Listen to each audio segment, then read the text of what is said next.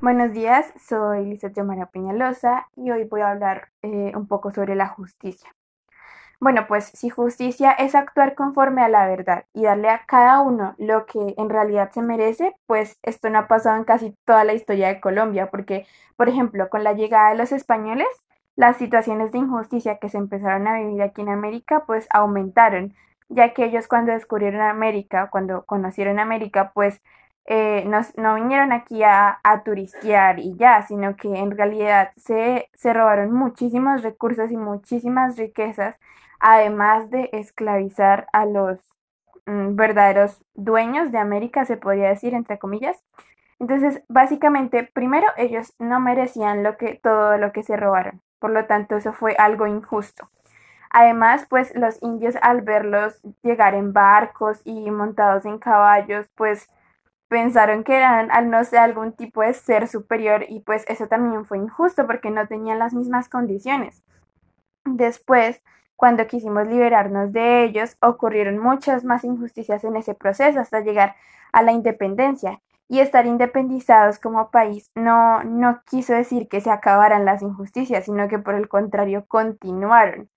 Cuando por fin llega la democracia a Colombia, que se supone que era pues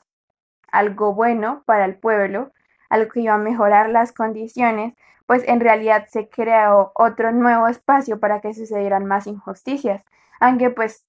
bueno, también no se puede negar que vivimos mucho mejor que muchos que como se vivía muchos años atrás. Pero aún así, pues aunque en la actualidad existen los derechos humanos a nivel universal, y también pues incluso hay organismos que velan por el cumplimiento de estos derechos, aunque esos derechos están escritos en un papel en una constitución legalmente constituidos en Colombia, pues en realidad en muchas situaciones estos no se cumplen, por lo tanto pues es injusto.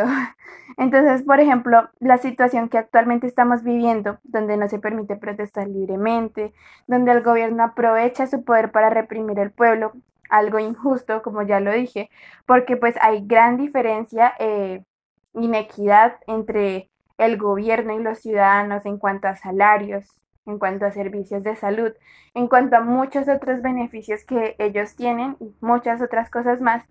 Pues entonces, en, en conclusión, Colombia tiene una larga historia de injusticias y seguimos básicamente por el mismo camino, aunque pues estas injusticias han ido cambiando a medida que se ha transformado el, el, contexto histórico. Pero además, pues todo esto que eh, dije anteriormente, pues sucede porque sabemos que somos seres sociales por naturaleza, pero también es claro que somos bastante individualistas y esos intereses personales eh, por en algunas personas o en algunos grupos pues sobrepasan la justicia. Y pues por todo esto es que es tan complicado, tan complejo hablar de justicia en Colombia, porque las personas que tienen el poder en cualquiera de las situaciones, pues eh, aprovechan ese poder para conseguir sus propios beneficios para sí mismos sin pensar en, los demás. Entonces, eh, esas pues se generan injusticias. Entonces, todo esto, ese poder puede ser no visto únicamente sobre el poder que tiene el gobierno, también no sé, el poder que tiene un jefe entre los mismos ciudadanos, porque no solo las injusticias las comete el gobierno, eh, incluso dentro de las familias.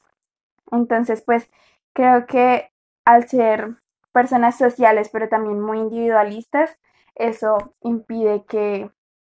se pueda hablar en algún momento de